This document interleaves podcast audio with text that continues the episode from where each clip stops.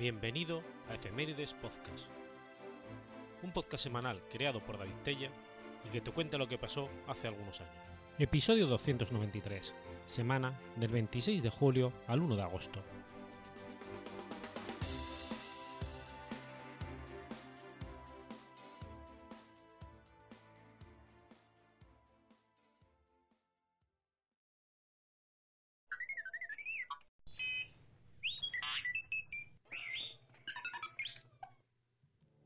26 de julio de 1909. Comienza la Semana Trágica de Barcelona. Se conoce con el nombre de Semana Trágica a los sucesos acaecidos en Barcelona y otras ciudades de Cataluña entre el 26 de julio y el 2 de agosto de 1909. El desencadenante de estos violentos acontecimientos fue el decreto del gobierno de Antonio Maura que vi de enviar tropas de reserva a las posesiones españolas en Marruecos. En ese momento, muy inestable, siendo la mayoría de estos reservistas padres de familia de las clases obreras.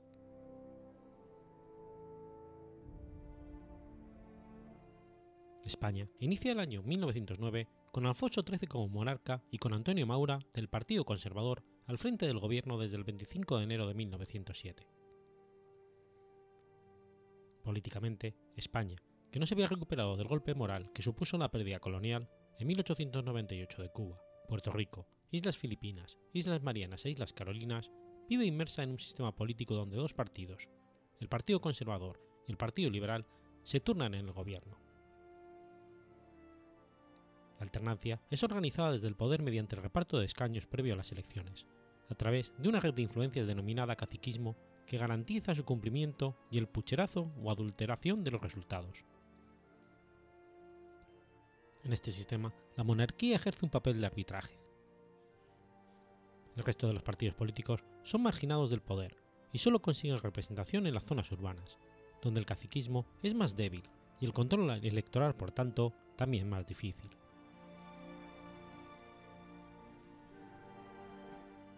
En Cataluña, sin embargo, tras la Ley de Jurisdicciones de 1906, se forma bajo el nombre de Solidaridad Catalana una alianza electoral integrada por la Liga Regionalista, el carlismo y ciertas agrupaciones republicanas que logran una victoria aplastante en las elecciones de 1907, obteniendo 40 de los 44 diputados posibles y desplazando los partidos dinásticos del poder en Cataluña.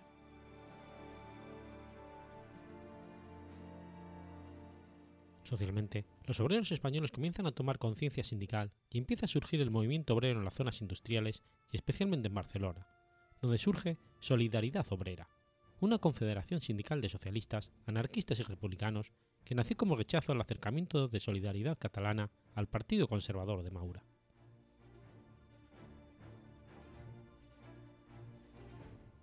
Tras la pérdida de Cuba y las Filipinas, España buscó un mayor presente en el norte de África, logrando en el reparto colonial efectuado en 1904 y en la Confederación Internacional de Algeciras de 1906 el control sobre la zona norte de Marruecos. El 9 de julio de 1909, los obreros españoles que trabajaban en la construcción de un ferrocarril que uniría Melilla con las minas de Beni, Bu u Frut, propiedad de la Compañía del Norte Africano, de capital francés pero pertenencia española, y de la Compañía Española de Minas del Rif, una sociedad controlada por la familia del conde romanones y la Casa Güell, emparentada con el marqués de Comillas, fueron atacadas por los cabilas de la zona que se oponían a la penetración extranjera. Este incidente, que constituiría el inicio de la Guerra de Melilla, sería utilizado por el gobierno de Mauro para decretar el envío de las Brigadas Mixtas de Cataluña, Madrid y Campo de Gibraltar, además de otras unidades militares que complementarían las brigadas, con el objeto de acabar con la rebelión rifeña y asegurar el control de la zona de influencia española en el norte de Marruecos. En la orden de movilización se incluyó a los reservistas de los cupos de 1903 a 1907 medida muy mal acogida por las clases populares debido a que la legislación de reclutamiento vigente permitía quedar exento de la incorporación a filas, o consiguiendo que fuera otra persona en su lugar a cambio de dinero, o mediante el pago de un canon de 6.000 reales, cantidad que no estaba al alcance del pueblo. Además, la mayor parte de los reservistas eran padres de familia, en las que la única fuente de ingresos era el trabajo de estos. A partir de la publicación del decreto de movilización del 10 de julio, se sucedieron las protestas en contra de la guerra en forma de artículos en la prensa, de mítines y manifestaciones, que en muchas ocasiones fueron prohibidos por el gobierno, y en algunas localidades se vivieron momentos de tensión con motivo de la salida de las tropas. En Madrid se produjeron incidentes en la estación de ferrocarril de mediodía, en la noche y la madrugada del 20 al 21 de julio, cuando se procedió al embarque de la Brigada Mixta de Madrid al mando del general Pintos. También hubo en las estaciones de tren de Zaragoza y Tudela. El gobierno, ante la presión popular de la prensa, acordó el 23 de julio conceder una pensión de 50, de 50 céntimos diarios a las esposas e hijas huérfanos de madre de los reservistas movilizados.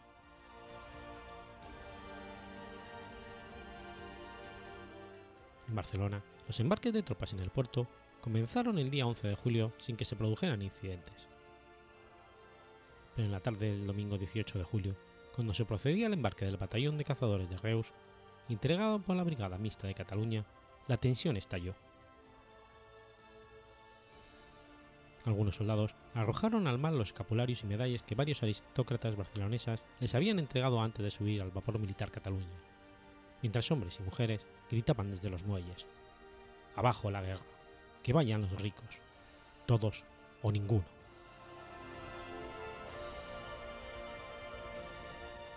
La policía tuvo que hacer varios disparos al aire y detuvo a varias personas. Las protestas aumentaron en los días siguientes cuando llegaron noticias de que se había producido gran número de bajas entre los soldados españoles enviados a Marruecos. El jueves 22 de julio, los diputados de Solidaridad Catalana se hacían eco del sentimiento popular exigían al gobierno la reunión inmediata de las Cortes, para debatir la cuestión de la guerra y las condiciones que se practica el reclutamiento de las tropas expedicionarias. El gobernador civil de Barcelona, Ángel Osorio Gallardo, prohibió la reunión de Solidad Obrera que iba a celebrar el 24 de julio para confirmar la propuesta de ir a una huelga general, por lo que fue un comité de huelga clandestino, integrado por Antonio Fabra y Rivas, José Rodríguez Romero y Miguel Moreno, el que fijó un paro de 24 horas para el lunes 26 de julio, el cual degenerará en la Semana Trágica.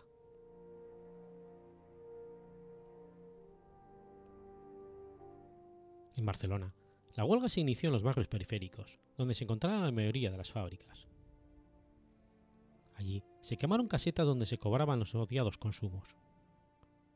Después, los obreros se trasladaron al centro de la ciudad, donde se produjeron disturbios y cuando intentaron detener por la fuerza los tranvías y obligarles a cerrar los comercios y los cafés.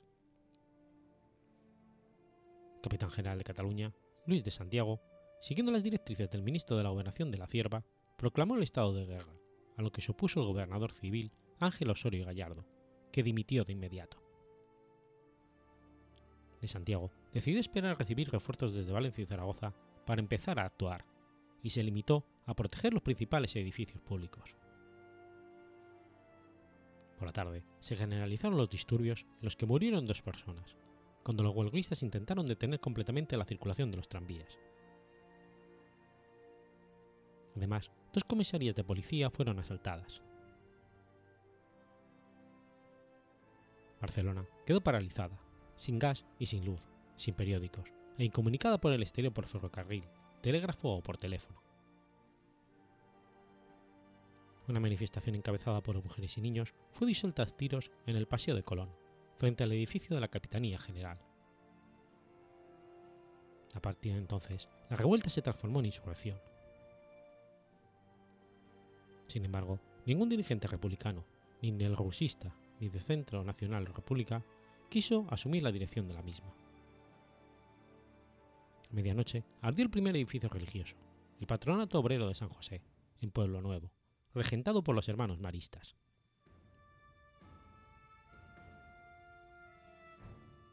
La huelga y la revuelta se extendieron a muchas localidades catalanas, especialmente de las provincias de Barcelona y Gerona. En Sabadell, Mataró y Granollers tomó el carácter de una verdadera insurrección en la que se formaron juntas revolucionarias que proclamaron la República. Se cortaron las líneas telegráficas y telefónicas y las vías de ferrocarril. Se incendiaron edificios religiosos y se produjeron todo tipo de disturbios, siendo los de Sabadell los más graves.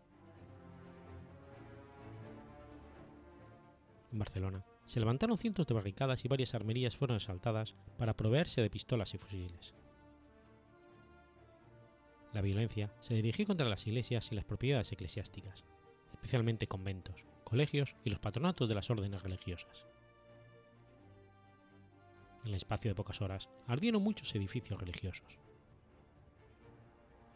En algunos casos, los frailes y las monjas y los bienes fueron respetados, pero en la mayoría los incendiarios se lanzaron al saqueo y al pillaje y se quemaron muebles y enseres. El cura párroco del, Pueblo Nuevo murió asfixiado en el sótano de su iglesia donde se había refugiado. También se profanaron los cementerios de algunos conventos. El punto culminante de la violencia anticlerical se produjo durante la noche trágica del martes al miércoles en la que ardieron 23 edificios en el centro de la ciudad y 8 conventos en la periferia, y muchos religiosos sufrieron insultos y escarnios, como una monja anciana que fue obligada a desnudarse para cerciorarse de que no ocultaba nada entre los hábitos. En los incendios y en los disturbios tuvieron una participación muy destacada obreros y jóvenes militantes y dirigentes de segunda fila del Partido Republicano Radical de Alejandro Rousse una de cuyas señas de identidad era el violento anticlericalismo.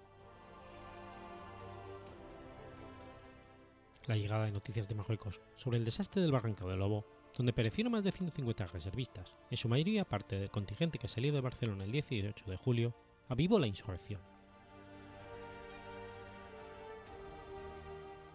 Barcelona amanece con numerosas columnas de humo procedentes de los edificios religiosos asaltados e incendiados.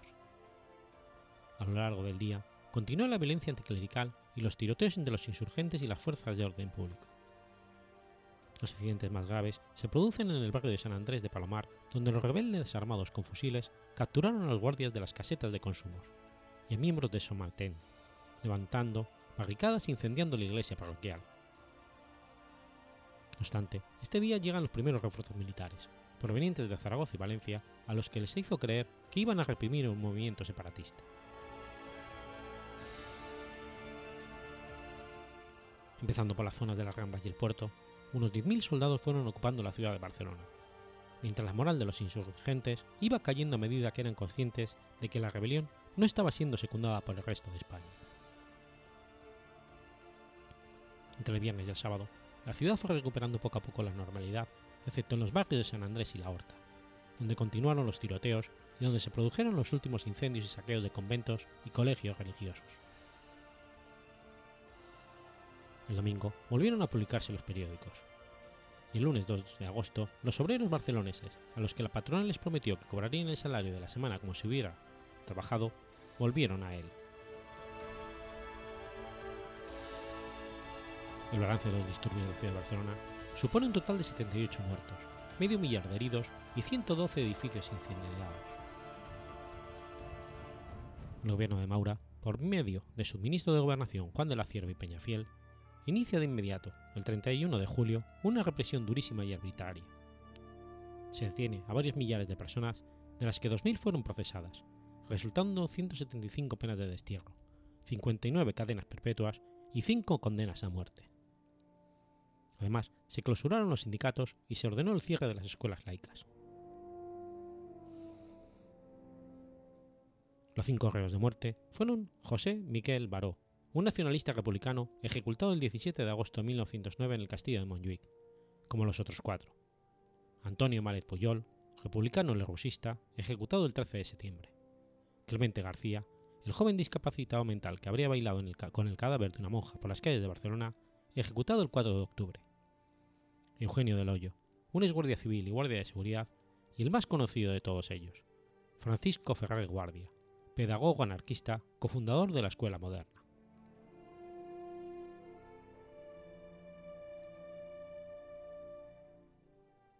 En principio, los sucesos de lo que sería conocida como la Semana Trágica y la dura represión posterior no tuvieron consecuencias políticas.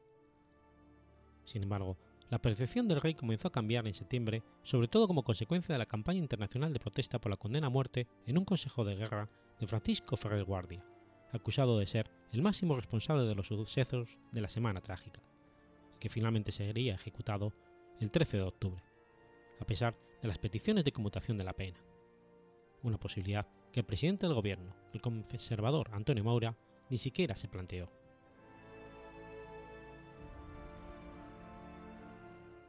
El 18 de octubre de 1909, solo cinco días después de la ejecución de Ferrer, tuvo lugar un debate en el Congreso de los Diputados en el que se produjo un duro enfrentamiento entre Mauro y Moret. Este pidió la, la dimisión del gobierno y apeló al rey al afirmar que alguien debía hacer entender a los conservadores que debían irse. El día 20 fue el ministro de la Gobernación, Juan de la Cierva y Peñafiel, el que atacó a Moret de forma muy violenta, llegando a decirle que su política, cuando estuvo al frente del gobierno, había conducido al atentado contra el rey del día de su boda, afirmación que se negó a retirar. El escándalo de las Cortes hizo todavía mayor cuando Mauro respaldó a Cierva dándole la mano. Al día siguiente, el diario liberal e imparcial declaró que la situación era gravísima, porque los liberales habían sido acusados de contactos siniestros con los anarquistas. El diario Universal, propiedad del liberal conde de Romanones, afirmó que el gobierno no podía durar ni un día más. El 22 de octubre, Maura acudía al palacio para plantear la continuidad de su gobierno al rey, pero cuando Maura le presentó la dimisión de forma protocolaria al rey, éste la aceptó. Gabriel Maura Gamazo contó muchos años después la conmoción que provocó en su padre su destitución como presidente del gobierno. El rey nombró en su lugar a Monet. Por su parte, el nuncio interpretó el cambio de gobierno como un primer triunfo de la francmasonería internacional contra España, la monarquía y sobre todo la Iglesia.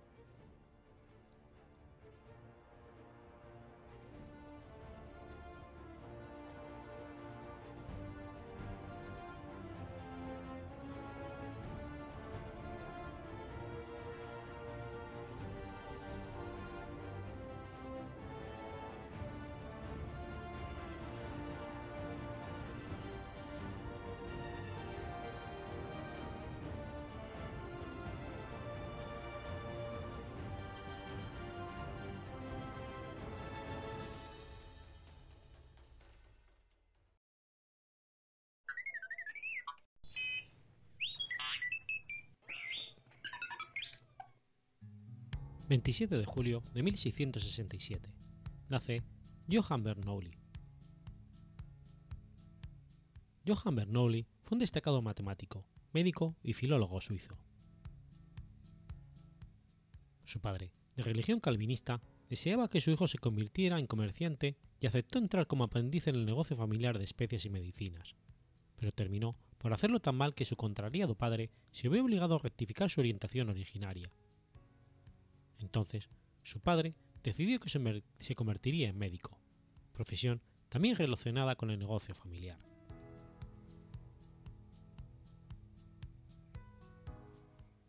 En 1683 ingresa a la Universidad de Basilea y saca el título de médico.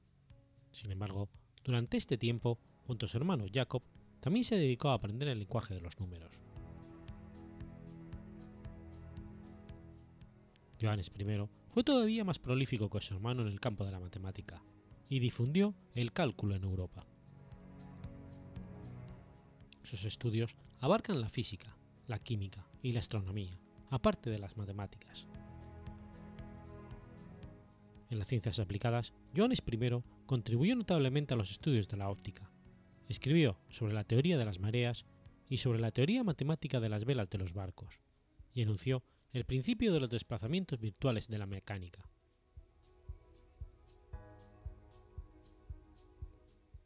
Johannes I fue un hombre extraordinario de vigor físico e intelectual, permaneciendo activo hasta pocos días antes de su muerte a la edad de 80 años. Las novedades matemáticas de Leibniz sobre el cálculo infinitesimal cautivaron a ambos hermanos. En 1691 viaja a París para guiar a los matemáticos franceses en el uso del cálculo entre los cuales se hallaba el marqués de Guillaume del Hospital, quien lo tuvo como mentor con suficiente honorario.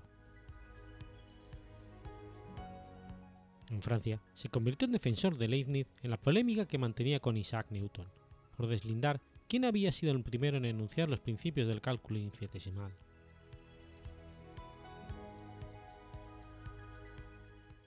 En 1695, el científico holandés Christian Huygens le invita a convertirse en presidente del Departamento de Matemáticas de la Universidad de Groninga.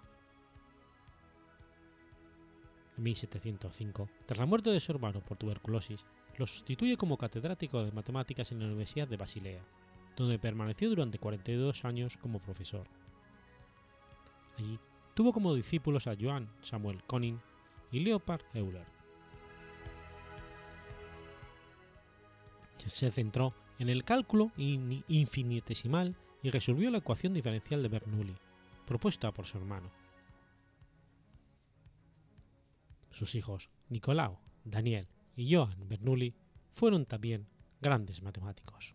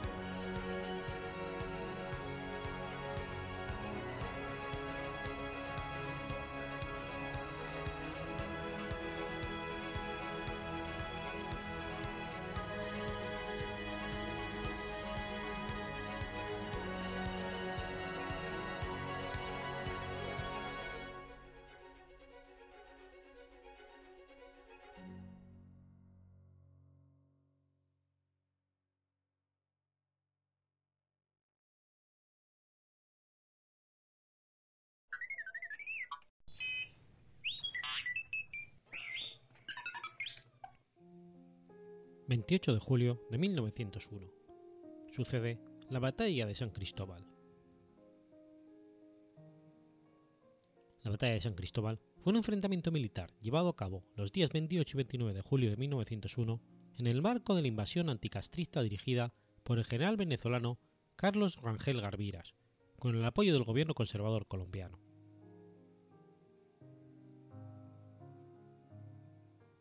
Los liberales opositores al gobierno conservador de Bogotá se refugiaban en Venezuela y los conservadores opositores al gobierno liberal de Caracas se refugiaban en Colombia. Instalando sus bases y lanzando ataques contra las fuerzas gubernamentales en las fronteras, en 1901, el presidente venezolano Castro financió las ofensivas por Santander y los llanos de Casanare de los liberales colombianos y consiguió el apoyo de los liberales de Nicaragua, El Salvador, Ecuador y los caudillos liberales de su propio país para nuevas campañas. Era parte del plan de Castro para derrocar el régimen conservador de la regeneración colombiano y reunir nuevamente la Gran Colombia. Venía conspirando con dicha intención desde 1898, financiando a sus posibles partidarios en el país vecino, buscando aliarse con Quito y aprovechándose de las divisiones internas que tantos liberales como conservadores colombianos sufrían, sabedor que ambos partidos se preparaban para una guerra civil a gran escala. El mismo había entrado desde el territorio colombiano, el 22 de mayo de 1899, de vuelta a Venezuela, apoderándose del poder el 22 de octubre del mismo año. Por otro lado, el gobierno ecuatoriano del liberal Eloy Alfaro, que había tomado el poder tras una breve guerra civil en 1895, sufrió repetidas agresiones militares financiadas por los conservadores colombianos, especialmente Ezequiel Moreno, obispo de Pasto, apodadas Curuchupandas. Dicho país había vivido bajo la hegemonía de los conservadores desde 1835, representantes de los latifundistas de la Sierra Central con la influencia para movilizar las masas indígenas. Los liberales ecuatorianos, en cambio, solían ser hacendados, banqueros y comerciantes del litoral. En mayo de 1896, más de 500 curuchupas ecuatorianos a sueldo del obispo de Pasto y reclutas del ejército colombiano salieron desde Pasto. En diciembre de 1898, una tropa de 3.000 hombres atacó Talla, liderada por el coronel Ángel Emilio María Terán Jacome y el general José María Garastia Guevara, ambos vencidos en el páramo de San Cajas, al pie de Chimborao, el 23 de enero siguiente, por los generales liberales Rafael Arellano del Hierro y Francisco Hipólito Moncayo. Sufrieron 600 muertos, numerosos heridos y 300 prisioneros, retirándose los jefes con unos pocos sobrevivientes de vuelta a Colombia. Tras el apoyo de una incursión de liberales colombianos contra Pasto en enero de 1900, Bogotá apoyó un ataque contra Ipiales para ser expulsados el 22 de mayo. La última incursión salió de Colombia al mando de Sarasti como director de guerra, venciendo a Arellano del Hierro en las tallas el 15 de noviembre. Mil alfaristas son vencidos por 400 azules o, curuchupas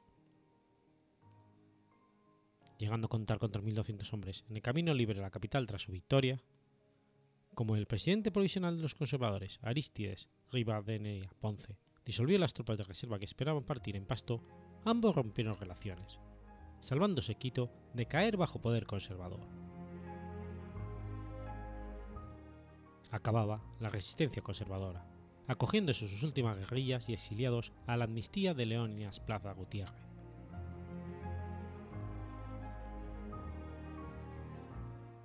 Los gobiernos de ambos estados, conservadores colombianos y liberales venezolanos, muy rivales, no dudaron en apoyar a estos movimientos rebeldes internos para desestabilizar mutuamente, provocando intermitentes enfrentamientos fronterizos en una época de profunda inestabilidad política y carente de límites definidos entre los dos países. Para cuando sucedió la batalla, la guerra regular en Colombia estaba por finalizar pero los liberales se habían organizado en guerrillas que se extendieron por un territorio mucho más amplio, negándose a darse por vencidos.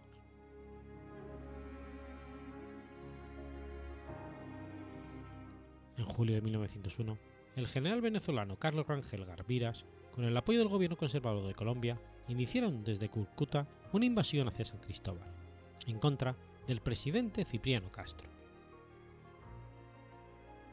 El 28 de ese mes los enfrentó un batallón de lobaterenses cerca de la entrada de la ciudad por el camino entre Pueblo Nuevo y el puente de la Parada, incluyendo posiciones en la loma del Tejar del Padre, donde hoy se ubica la Universidad Católica del Táchira, y el cementerio municipal, lugares donde se dieron los más feroces combates. Los defensores, al mando de los generales Celestino Castro Ruiz y Román Moreno, y el general colombiano Rafael Uribe Uribe, formaron un círculo alrededor de la ciudad de San Cristóbal. En las márgenes de la quebrada La Parada, entre el cementerio municipal y la Plaza San Pedro, hoy Hospital Vargas, se dispuso el batallón Páez, con 400 santanenses al mando de los generales Adolfo Méndez, Manuel Rodrigo y Eulogio Moros. De este lugar, con rumbo al Tejar del Padre, se dispuso el batallón Urdaneta, bajo dirección de los generales Eustoquio Gómez y Maximiano Casanova. Las fuerzas invasoras colombianas y andradistas venezolanos, dirigidas por Carlos Rangel Gaviras, fueron rechazados por los defensores y se retiraron a Venezuela. La batalla de San Cristóbal fue la última de las ofensivas lanzadas desde Colombia hacia Venezuela por diversos caudillos, como había sucedido ya durante el todo el siglo XIX. Esta batalla se inscribe tanto en el marco de la Guerra de los Mil Días como en el ámbito de la Revolución Libertadora. Sin embargo, un par de meses después, la injerencia de Cipriano Castro y su apoyo a los rebeldes liberales colombianos culmina con el desastre para el ejército de Venezuela en la Guajira colombiana Batalla de Carazúa, el 13 de septiembre de 1901.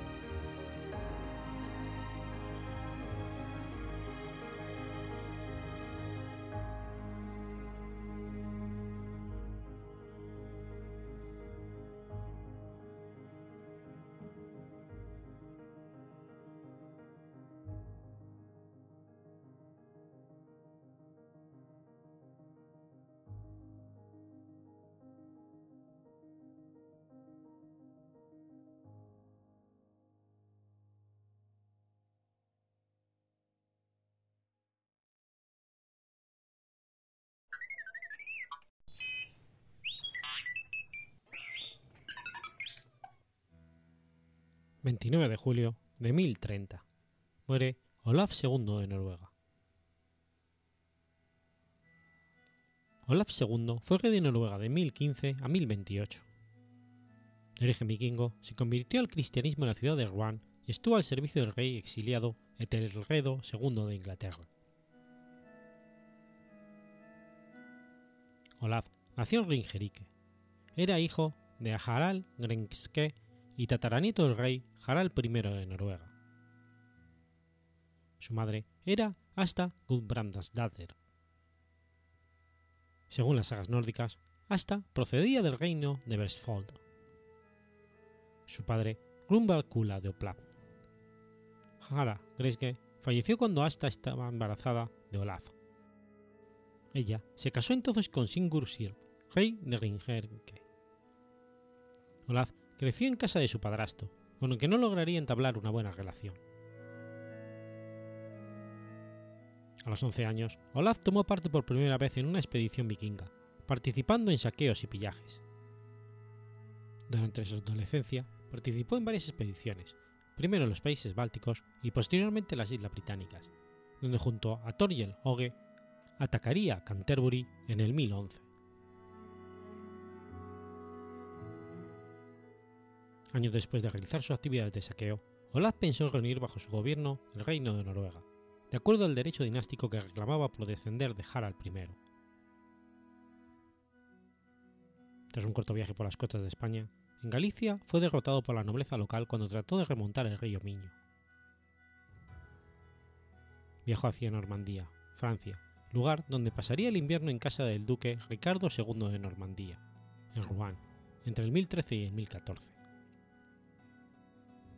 Normandía se encontraba entonces poblada por daneses y noruegos desde, desde el año 881 y había recibido el gobierno de la región a condición de que cesaran sus incursiones en el resto de Francia y protegieran al país. Durante su estancia en Normandía, Olaf se convirtió al cristianismo y fue bautizado en esa fe.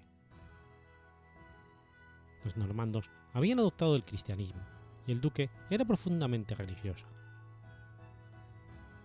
Olaf tuvo contacto con la historia del cristianismo y escuchó relatos de la vida de santos europeos. Se dice que su hijo Magnus recibía ese nombre en honor del rey Carlomagno. Camino a Noruega, Olaf hizo escala en Inglaterra, donde dejó sus barcos de guerra para continuar únicamente con barcos mercantes.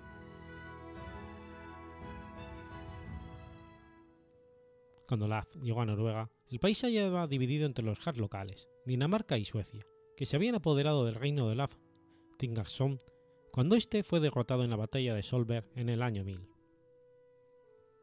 La sociedad familiar noruega se encontraba en decadencia y abundaban los pequeños reinos y los caciques locales. Capturó y envió al exilio a Jakob Eriksson, que gobernaba Noruega en nombre del rey Sven I de Dinamarca. Tras la derrota de Hakon, Olaf comenzó su trabajo de unificación. Primero, fue nombrado rey por los jefes de las tierras altas del centro del país.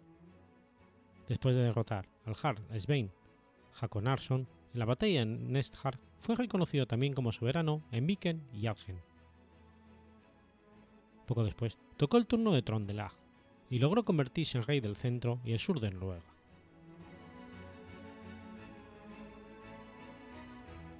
Entonces llegó un acuerdo de paz con el rey de Suecia, Olaf Skonung, y una parte del acuerdo fue que se casaría con la hija de este, la princesa Ingegerd Olofsdotter. Esto último no se concretaría, pues Ingegerd fue dado en matrimonio al príncipe Yaroslav I de Kiev. En resarcimiento Olaf le dio a Olaf a su segunda hija, Astrid. Hecha la paz con Suecia, Olaf consiguió Halland, la parte más septentrional de Noruega, logrando unificar así todo el país. Asimismo reconoció como soberanía noruega el territorio de las Islas Orcadas. Olaf estableció su capital en Borg, ciudad que él mismo fundó en el año 1016 en la ribera del Gloma, y a la que dotó de una fortificación que aún se conserva en la actualidad. Una vez hubo aplastado la composición, estableció el cristianismo como la religión oficial del reino desde el 1024, cuando se instituyó la ley de Cristo. Trajo a Noruega a cuatro obispos de Inglaterra y ordenó la construcción de iglesias en todo el país.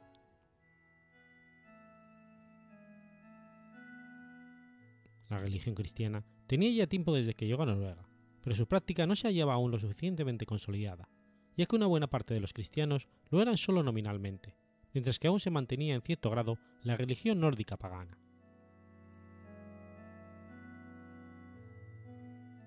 El Estado adoptó como leyes los preceptos eclesiásticos.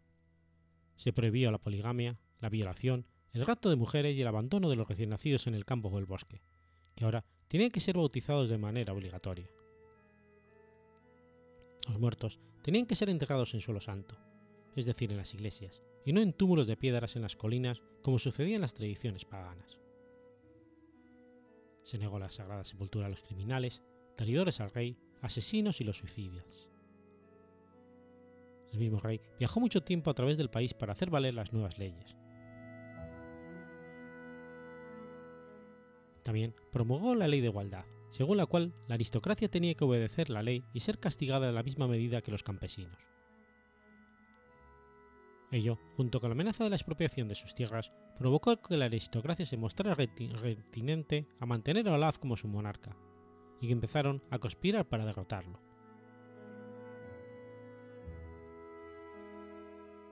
En el 1028, el poderoso rey Canuto II, soberano de Dinamarca e Inglaterra, invadió Noruega con 50 barcos de guerra.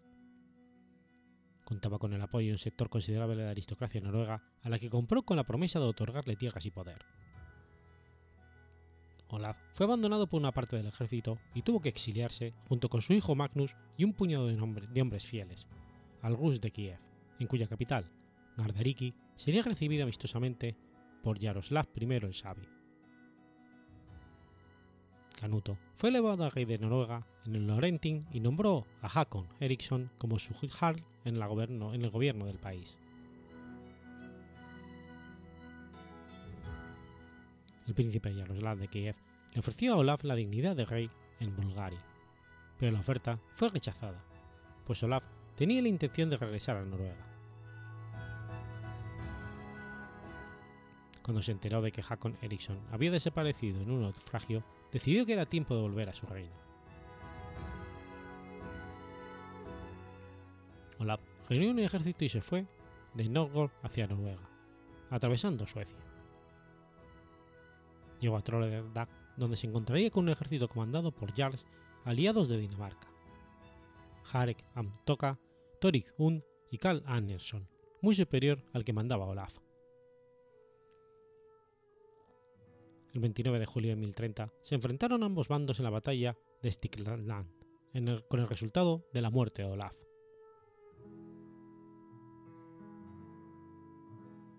El cuerpo de Olaf fue puesto en un cobertizo, y según la tradición, un ciego comenzó a ver tras frotarse los ojos con la sangre del cadáver.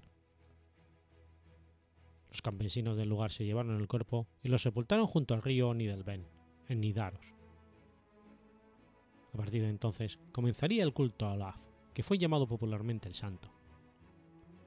Su muerte fue juzgada como martirio. Al año siguiente su cadáver fue exhumado y trasladado al interior de una capilla que se erigió al lado de la tumba. Con el tiempo, en el lugar de la pequeña capilla se erigía una fastuosa catedral, la Catedral de Nidaros, que sería un, un frecuentado centro de peregrinación. Fue venerado como santo en todo el país y con el tiempo se convirtió en uno de los personajes más importantes del cristianismo de Noruega.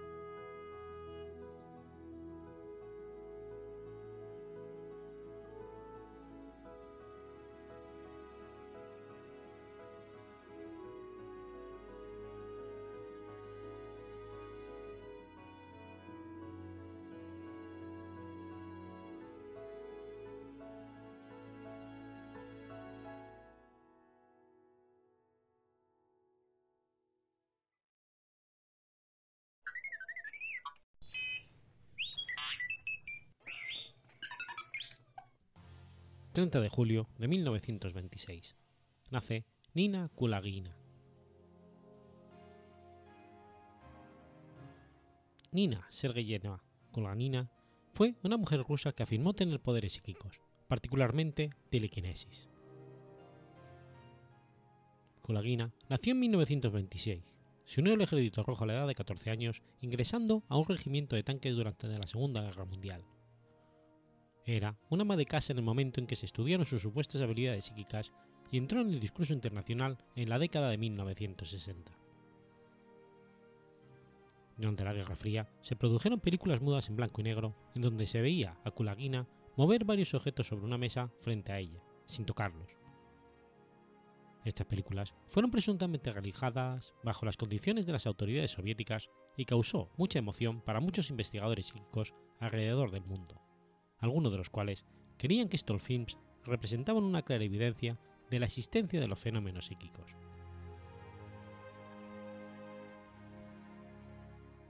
Según los informes de la Unión Soviética, 40 científicos, entre ellos dos ganadores del premio Nobel, estudiaron a Kulagina. En Investigating Physics, Larry Kettlekamp afirmó que se filmó a Kulagina separando unos huevos rotos que había sumergido en el agua separando las claras y las yemas de estos, en la que durante el evento se registraban los cambios físicos acelerados y alterados de la psíquica, ciclo cardíaco, ondas cerebrales y campo electromagnético. Para asegurar que los impulsos electromagnéticos externos no interferirían, fue colocada en una jaula de metal, mientras que supuestamente demostraba que era capaz de separar un fósforo marcado dentro de una pila de fósforos que estaban bajo una cúpula de vidrio.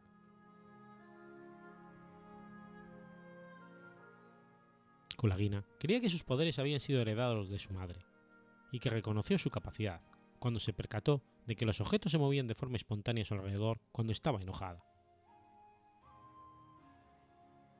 Kulagina dijo que para manifestar el efecto necesitaba un periodo de meditación para despejar su mente de todos los pensamientos. Cuando tenía el enfoque necesario, informaba de un dolor agudo en su columna vertebral, y su visión se mostraba borrosa.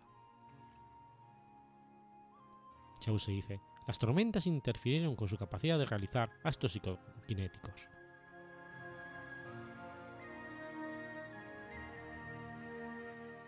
Uno de los experimentos más famosos de Kulagina tomó lugar en un laboratorio de Leningrado el 10 de marzo de 1970. Tras haber estudiado inicialmente la capacidad de mover objetos inanimados, los científicos tenían la curiosidad de ver si las capacidades de Kulagina se extendían a las células, tejidos y órganos,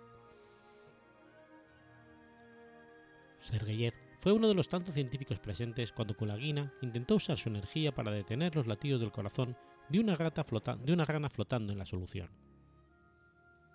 Dijo que se centró intensamente en el corazón y aparentemente lo hizo latir más rápido, luego más lento y utilizando la intervención externa de su mente, lo detuvo.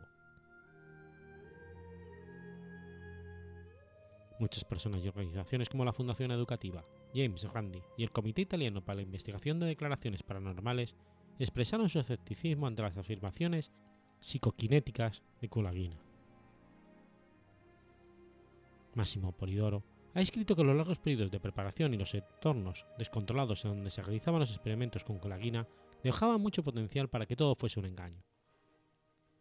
Los magos y los escépticos han argumentado que las habilidades de Kulagina podrían ser ejecutadas fácilmente por alguien experimentado en los juegos de manos, a través de medios como hilos ocultos o disfrazados, piezas pequeñas de metal magnético o espejos, y la URSS durante la Guerra Fría tenía motivo obvio para falsificar o exagerar los resultados en el valor de la propaganda potencial para ganar Estados Unidos en la carrera PSI, análoga a la carrera espacial o la carrera armamentística.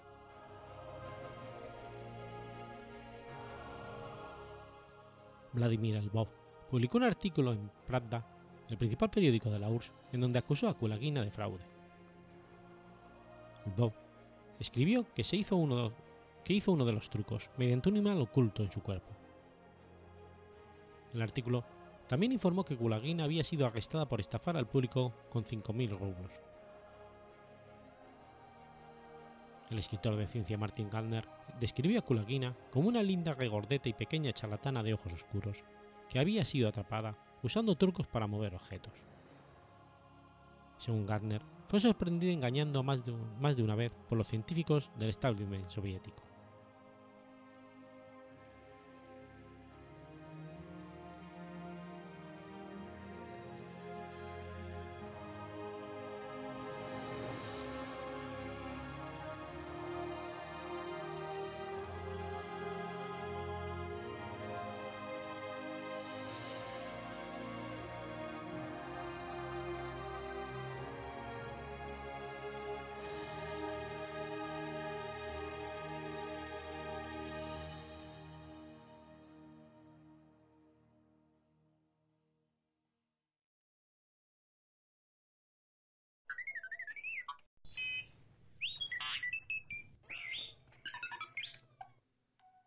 ...31 de julio de 1875...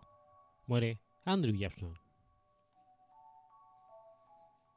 Andrew Johnson fue un decimoséptimo presidente de los Estados Unidos, ocupando el cargo desde 1865 al 69, tras el asesinato de Abraham Lincoln, de quien había sido vicepresidente. Ya que la guerra de secesión había finalizado poco antes de su presidencia, Johnson se preocupó por comenzar con la reconstrucción de los estados que se habían separado de la Unión, pero encontró la oposición de la mayoría republicana en el Congreso y fue sometido a un juicio político.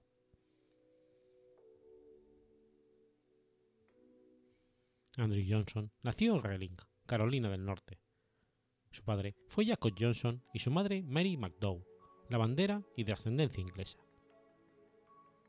Tiene un hermano William, cuatro años mayor que él, y una hermana mayor, Elizabeth, que murió en la infancia.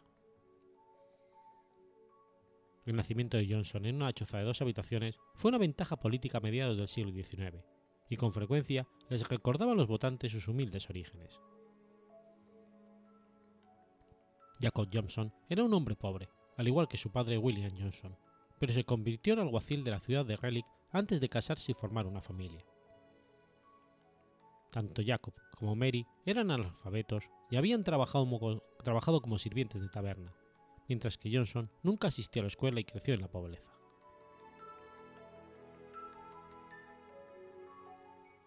Jacob murió de un aparente ataque al corazón mientras tocaba la campana del pueblo, poco después de rescatar a tres hombres que se estaban ahogando, cuando su hijo Andrew tenía tres años.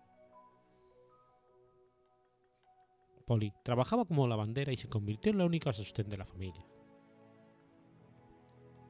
Luego se despreció su ocupación, ya que a menudo la llevaba a otras casas sin compañía. Dado que Andrew no se parecía a ninguno de sus hermanos, hay rumores de que pudo haber sido engendrado por otro hombre. Polly Johnson finalmente se volvió a casar con un hombre llamado Turner Dougherty, que era tan pobre como ella.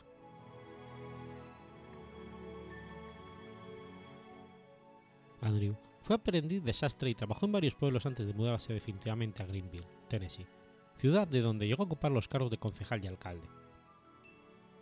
En 1835 fue elegido en la campaña de representantes de Tennessee y después en la Cámara de Representantes de los Estados Unidos en el 1843, cargo que desempeñó durante 10 años.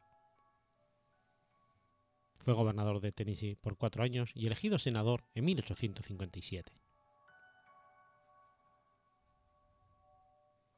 Fue el único senador del sur que no dejó su puesto a la secesión y se convirtió en el más prominente demócrata antiguerra del sur. En 1862, Lincoln nombró a Johnson como gobernador militar de Tennessee, donde demostró dinamismo y la eficacia en la lucha contra la rebelión. Su política de reconciliación hacia el sur, su prisa por reincorporar a los exconfederados de nuevo a la Unión estadounidense y sus vetos de los proyectos de ley de derechos civiles le envuelve en una amarga disputa con los republicanos. Los republicanos en la Cámara de Representantes intentaron destituirlo por juicio político en 1868, y fue absuelto por un solo voto en el Senado, el de Edmund Ross. Fue el primer presidente de Estados Unidos en ser enjuiciado por un impeachment, pero el proceso no llegó al final.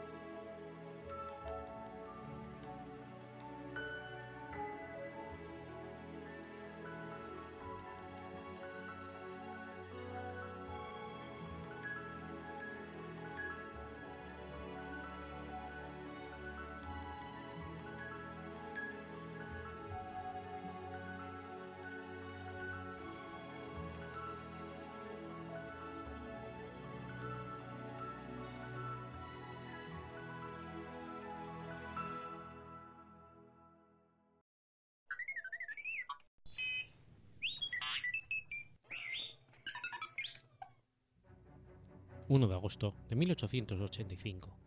Nace George Hevesi. George Hevesi fue un químico físico sueco de origen húngaro galardonado con el Premio Nobel de Química del año 1943. En sus investigaciones desarrolló un método para estudiar organismos vivos mediante trazas radioactivas. Nació en la ciudad de Budapest, en aquellos momentos parte del Imperio Austrohúngaro y que hoy en día es la capital de Hungría. Su padre, Luis, fue consejero de la corte y su madre, Eugene, baronesa de Schomberger. Realizó sus estudios de física y química en la Universidad de Budapest y en la Universidad Técnica de Berlín en 1903, obteniendo finalmente su doctorado por la Universidad de Friburgo en 1908. Posteriormente, trabajó durante dos años como asistente en el Instituto de Física y Química de la Universidad Técnica de Suiza, antes de realizar una estancia con el profesor Fritz Haber, atraído por el trabajo de Haber y Robert Rossignol sobre la síntesis del amoníaco. En 1910 comenzó una estancia en la Universidad de Manchester donde trabajó junto con Hermes Rutherford, hasta que en 1913 interrumpió dichos estudios para efectuar conjuntamente con Frederick Panet el primer experimento sobre trazadores radioactivos en la Institución de Viena para la Investigación del Radio. Durante su estancia en Viena, obtuvo el Venia Legendi por la Universidad de Budapest. En 1915 fue reclutado por el ejército austrohúngaro y con el fin de la Primera Guerra Mundial dio clases como profesor en la Universidad de Budapest, hasta que se trasladó a Copenhague en la primavera de 1919 para planificar sus futuras responsabilidades en el Instituto Nelsbaum. En 1920 se estableció en Copenhague por seis años y después volver a Friburgo como profesor de física y química.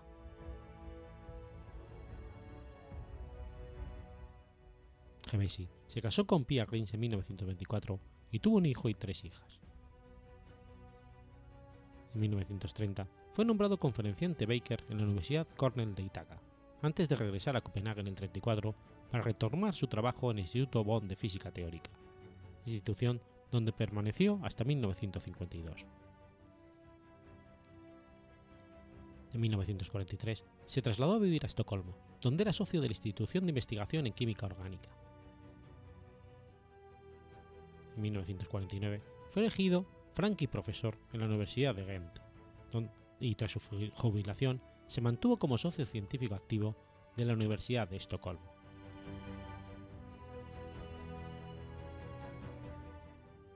Sus primeras investigaciones se centraron en el estudio del comportamiento químico de las sales fundidas y su introducción en la radioquímica práctica se produjo en los laboratorios de Rutherford, en Manchester. Su trabajo allí y después en Viena y Budapest se dirigió principalmente hacia la investigación y el uso del radio y otros isótopos pesados. También se dedicó a problemas de bioquímica. Ayudado por el físico holandés Dirk Kosten, emprendió en 1922 las investigaciones mediante rayos X que lo habían de conducir, junto con Koster, al descubrimiento del jazminio en un mineral de circonio. También hizo un estudio completo de las propiedades de los compuestos del jazmio y se interesó por los elementos de las tierras raras.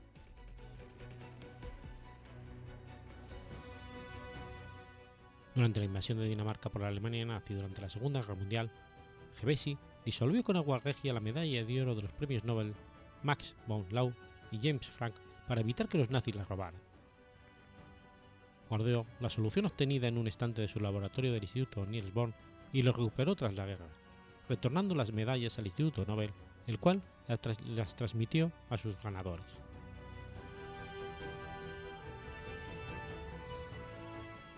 Fue uno de los pioneros en el desarrollo de los usos de los indicadores isotópicos tanto en las ciencias orgánicas como en las inorgánicas.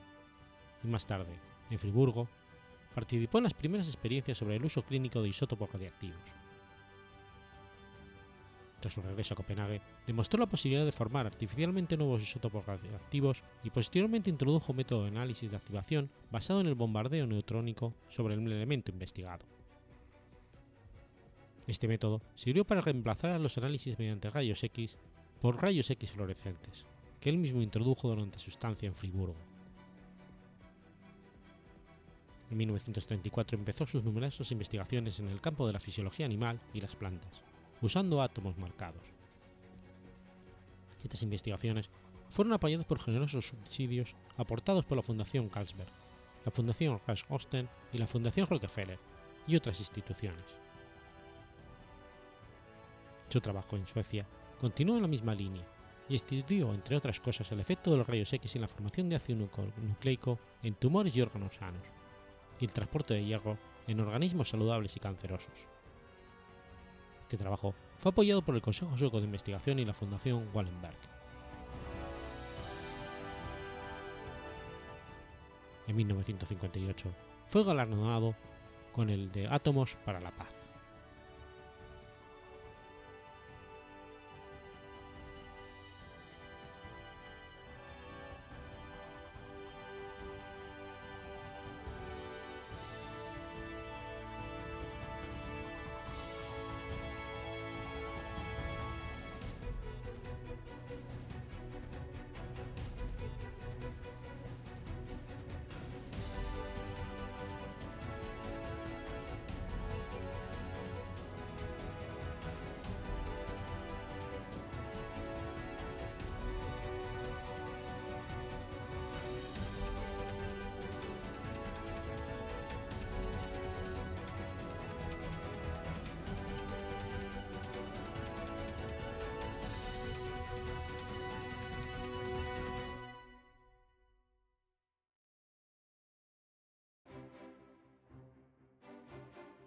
Has escuchado Efemérides Podcast.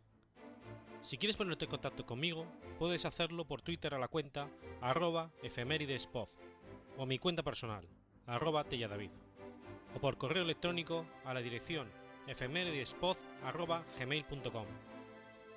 También puedes visitar la página web efemeridespodcast.es. Y recuerda que puedes suscribirte por iTunes y por iBox y tienes un episodio nuevo cada lunes.